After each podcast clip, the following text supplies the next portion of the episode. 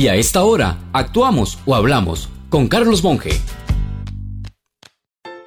Ante tanta noticia confusa, de pronto pensamos que todo está mal, cuando lo cierto es que tenemos cosas muy buenas.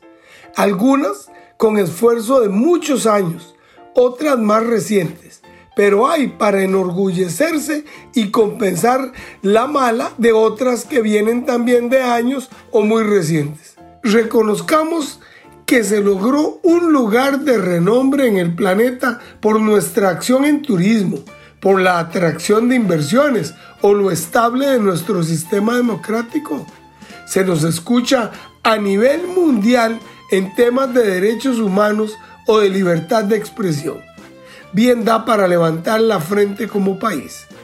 Claramente no enlisté educación, porque eso fue algo sobresaliente hace unas décadas o al seguro social que cubría a la mayoría de la población y hoy solo a la mitad. No mencioné respeto a la opinión ajena por estar desaparecidas en el lodo de la falta de señorío desde los líderes hacia abajo. También hay malas que son eternas, como el abuso de los recursos públicos por medio de los compadrazgos y triquiñuelas, pero hay una muy buena, suficiente para salir avante sobre obstáculos y falencias. Y es el espíritu emprendedor que nos hizo ser la tercera ciudad del mundo con iluminación eléctrica, que permitió construir un ferrocarril eléctrico al Pacífico, aunque los jóvenes ni saben que existió. Espíritu que nos dio liderazgo en exportación de café, aunque se transportara en carretas que nos potenció con represas hidroeléctricas o con una banca que sabiéndose nacionalizada apoyó a productores de todas las áreas apenas incipientes.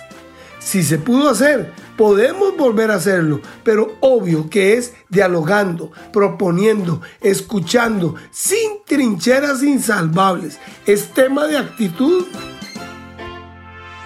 Ahora, la novela de Carlos Monge, Ana y el mandadero del Irenes, ya se encuentra disponible en las librerías Lehman y la Universidad de Costa Rica. Recuerde que esta novela, así como el libro de cuentos, Sueños y Verdades, puede adquirirlas en versión digital en Amazon o solicitándolo al 71 14 01 57.